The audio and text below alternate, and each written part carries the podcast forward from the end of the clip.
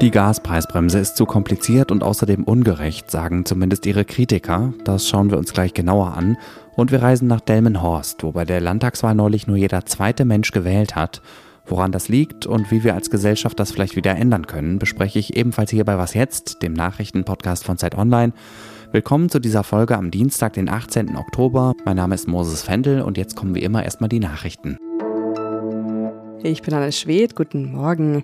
Bundeskanzler Olaf Scholz hat den wochenlangen Koalitionsstreit über den Weiterbetrieb deutscher Atomkraftwerke beendet. Er ordnete an, dass die drei deutschen Atomkraftwerke bis Mitte April nächsten Jahres weiterlaufen sollen. Die Grünen hatten eigentlich entschieden, dass nur die beiden süddeutschen Atomkraftwerke weiterlaufen sollen. Die FDP hingegen wollte neue Brennstäbe bestellen, um alle drei AKW bis mindestens zum Frühjahr 2024 weiterlaufen zu lassen. Grünen-Chef Robert Habeck akzeptierte das Machtwort von Scholz dennoch als unübliche Lösung in einer verfahrenen Situation. Kritik gab es vor allem von Umweltverbänden. Der Union geht der Schritt hingegen nicht weit genug. Die britische Premierministerin Liz Truss hat sich für Fehler im Zusammenhang mit ihren Steuerplänen entschuldigt. Einen Rücktritt lehnte sie aber ab. Im Interview mit der BBC sagte sie, die Regierung sei bei den geplanten Reformen zu schnell, zu weit gegangen. Truss hatte enorme Steuersenkungen angekündigt, deren Finanzierung aber noch unklar war.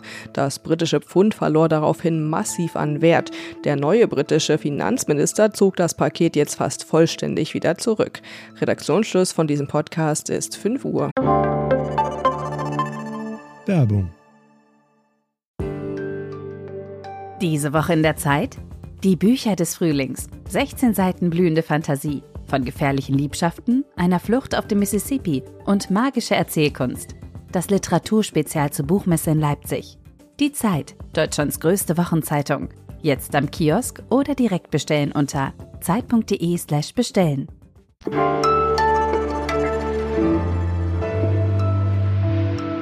In zwei Stufen plant die Regierung Verbraucherinnen sowie kleine und mittelgroße Firmen zu entlasten. Im Dezember könnte der Staat mit einer Art Einmalzahlung den Abschlag für die Gaskosten übernehmen. Ab März soll dann eine Gaspreisbremse wirken, sodass alle bis zu einer bestimmten Gasmenge nur 12 Cent pro Kilowattstunde zahlen und der Staat die Differenz zum Marktpreis übernimmt. Soweit der Vorschlag der sogenannten Gaspreiskommission von vor einer Woche. Noch ist das kein Gesetz, es ist also noch nicht sicher, ob das wirklich so kommt, aber schon jetzt gibt es Bedenken, ob diese Entlastungen überhaupt bei den Menschen ankommen. Tina Groll aus unserem Wirtschaftsressort, hallo erstmal. Hallo. Fangen wir mal an mit der Einmalzahlung im Dezember. Warum ist zu befürchten, dass die viele Menschen gar nicht erreicht? Naja, eigentlich klingt das ja alles ganz toll. Der Staat übernimmt den einen Monatsabschlag, überweist das Geld dann an die Versorger und die erstatten es dann ihren Kundinnen und Kunden. Das funktioniert allerdings in ganz vielen Mehrfamilienhäusern nicht. Denn da hat nicht jeder einzeln ein Vertragskonto mit dem Versorger, zumindest bei den Heizkosten ganz oft nicht, sondern es läuft über ein einziges, nämlich das für den gesamten Haus. Das ist dann entweder abgewickelt über den Vermieter, wenn es ein Mietshaus ist, oder die Hausverwaltung. Und das Geld kann dann nicht so einfach ankommen, weil natürlich die Abschlagszahlung genau berechnet werden muss. Und vorgesehen ist in dem Vorschlag, dass auf Basis des Verbrauchs vom September 2022 jede einzelne Partei in diesem Haus dann äh, beispielsweise die Abschlagszahlungen erstattet bekommen soll.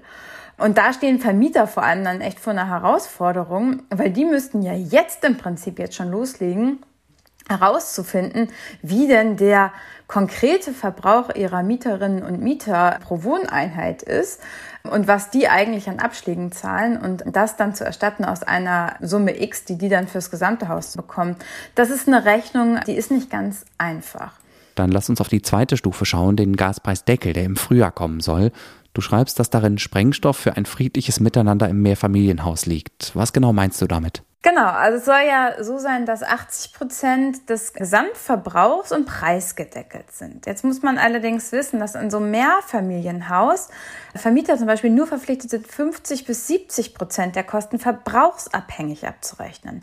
Die übrigen 30 bis 50 Prozent, die werden dann eben mit so einem Verteilerschlüssel umgelegt. Also nehmen wir mal zum Beispiel ein Haus mit vier Parteien.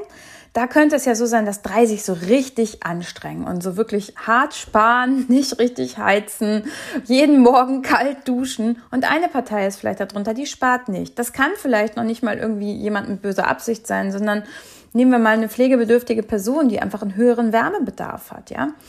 Und schon hat man das Problem, dass für, den Gesamt, für das gesamte Haus man ähm, mindestens bei den 80 Prozent oder über den 80 Prozent ist. Und sobald man ja über den 80 Prozent Gesamtverbrauch ist, zahlt man ja den deutlich höheren Marktpreis. Und das kann dann dazu führen, dass erstens die anderen drei Parteien kein Geld erstattet bekommen und dass im Zweifelsfall sogar eine richtig hohe Nachforderung ist wo dann eben 30 bis 50 Prozent dann einfach umgelegt werden auf alle. Ich glaube, ich bin jetzt eigentlich ein ziemlich gutes Beispiel, weil ich zur Miete in einem Mehrfamilienhaus wohne und Warmwasser und Heizung zentral über den Eigentümer abgerechnet werden. Was würdest du mir denn jetzt raten mit Blick auf den anstehenden Winter? Also 20 Prozent Einsparungen, das sagen ja auch die sämtlichen Studien und Expertinnen und Experten, sollten irgendwie möglich sein. Blöd ist, wenn man vorher schon so viel gespart hat, dann ähm, fällt einem vielleicht gar nichts mehr ein, wo man noch sparen kann. Ganz wichtig ist aber dann tatsächlich die Nebenkostenabrechnung zu überprüfen oh, denken jetzt ganz viele, wie ätzend, die verstehe ich doch sowieso nicht. Das ist ein Brief mit sieben Siegeln, das ist auch tatsächlich so. Der Mieterschutzbund sagt, dass 50 Prozent aller Nebenkosten und Betriebskostenabrechnungen, also wirklich jede zweite in Deutschland, falsch oder fehlerhaft sind. Ganz viele Vermieter machen die gar nicht. Die Mieterinnen und Mieter, die sind vielleicht auch ganz froh damit, nichts zu tun zu haben. Manche wissen vielleicht auch gar nicht, dass da Posten drin sind, die man steuerlich geltend machen kann. Also da ist echt einiges im Argen. Und ich glaube, da muss man auf jeden Fall hingucken. Ja, da gucke ich dann wohl mal genauer hin dieses Jahr. Danke dir, Tina. Bitte.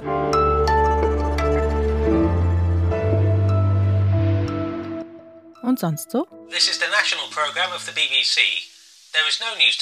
So oder zumindest so ähnlich dürften die Nachrichten der BBC an jenem Freitagabend vor mehr als 92 Jahren geklungen haben. Es war Karfreitag und es gab nichts zu berichten, fand zumindest der Sender. Tja, das waren noch Zeiten, als der öffentlich-rechtliche Rundfunk ein Informationsmonopol hatte und JournalistInnen in der Gesellschaft die Funktion eines Gatekeepers hatten, also Türsteher oder Schleusenwärterinnen des Diskurses waren. Wir sind das heute nicht mehr oder zumindest in weitaus geringerem Maße an dieser Stelle vielen Dank für die vielen überwiegend freundlichen und konstruktiven Mails, die Sie uns immer wieder schicken. Worauf ich aber eigentlich hinaus will, ist, dass die British Broadcasting Corporation, also die BBC, heute vor genau 100 Jahren gegründet wurde. Sie gilt vielen Menschen als Beispiel für exzellenten Journalismus und auch als Vorbild, wie öffentlich-rechtlicher Rundfunk sein sollte. Trotzdem stehen die Zukunft der BBC und vor allem ihre Finanzierung in den Sternen.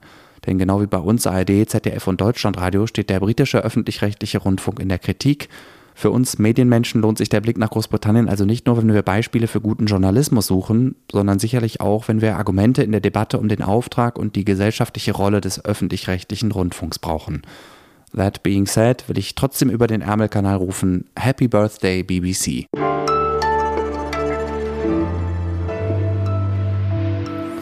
Gut eine Woche ist es her, dass die Menschen in Niedersachsen einen neuen Landtag gewählt haben und auch wenn die Wahlbeteiligung schon mal schlechter war, sie war niedrig.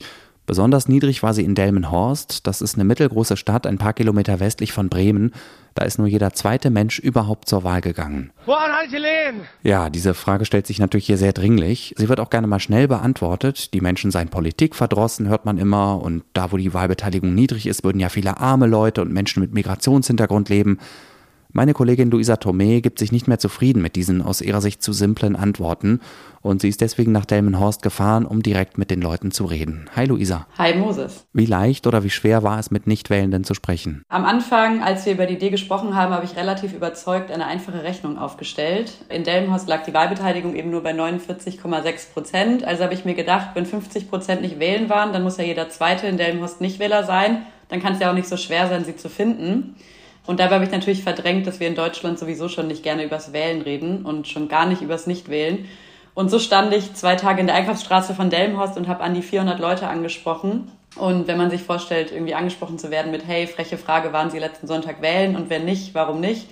Kann man sich vorstellen, viele sind gar nicht stehen geblieben, viele haben nur mit einem Satz geantwortet. Ich habe es dann aber tatsächlich Gott sei Dank geschafft, ein paar tiefere Gespräche zu führen. Was sagen denn die Leute, warum sie nicht wählen? Finden die Demokratie einfach doof? Ich habe jetzt gemerkt, dass die meisten Menschen eben nicht einfach nur keinen Bock auf Politik haben. Natürlich gab es bei einigen, die ich gefragt habe, auch banale Gründe. Zum Beispiel, dass wir immer noch mit einem Zettel in eine Grundschule müssen und nicht digital wählen können. Das war natürlich gerade bei den jungen Leuten irgendwie ein Hindernis und das ist auch ein Riesenthema. Aber vor allem gibt es sehr viel Frust und Angst, die sich in den letzten Monaten aufgestaut hat. Den meisten fehlt es halt einfach an einer wirklichen Perspektive. Sie erzählen, dass sie hart arbeiten und dass sie mit ihrem Geld halt trotzdem überhaupt nicht mehr auskommen und zwar halt nicht nur die, die Hartz IV beziehen. Ich glaube, da geht es vor allem um die, die im Niedriglohnsektor arbeiten. Und ich glaube, da ist es auch egal, ob man Menschen in Delmenhorst oder in Köln fragt. Die Wahlbeteiligung lag im Mai in NRW ja zum Beispiel auch nur bei 55 Prozent. Und dieses Problem von steigender Armut in der Mittelschicht haben wir im Hinblick auf den Herbst und Winter nicht nur in Niedersachsen. Deshalb ist Delmenhorst da, glaube ich, mehr so wie so ein Brennglas für das gesamte Problem. Das Versprechen, das es mal gab, dass wenn man hart arbeiten geht und dass man sich davon eben Wohlstand und ein Polster aufbauen kann, auf das man zurückgreifen kann. Ich glaube, das fehlt gerade am allermeisten.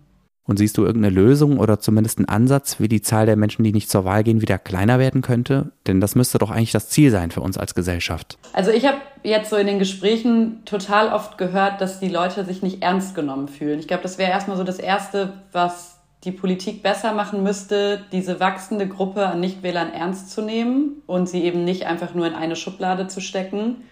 Und ich glaube auch, dass man Nichtwähler zurückholen könnte, aber eben nicht mit drei Euro Entlastung hier und fünf Euro da, sondern mit einem ehrlichen Plan, wie es gelingen kann, wieder ein Minimum an Sicherheit und Wohlstand aufzubauen. Und ich glaube auch, dass Wertschätzung da eine große Rolle spielt.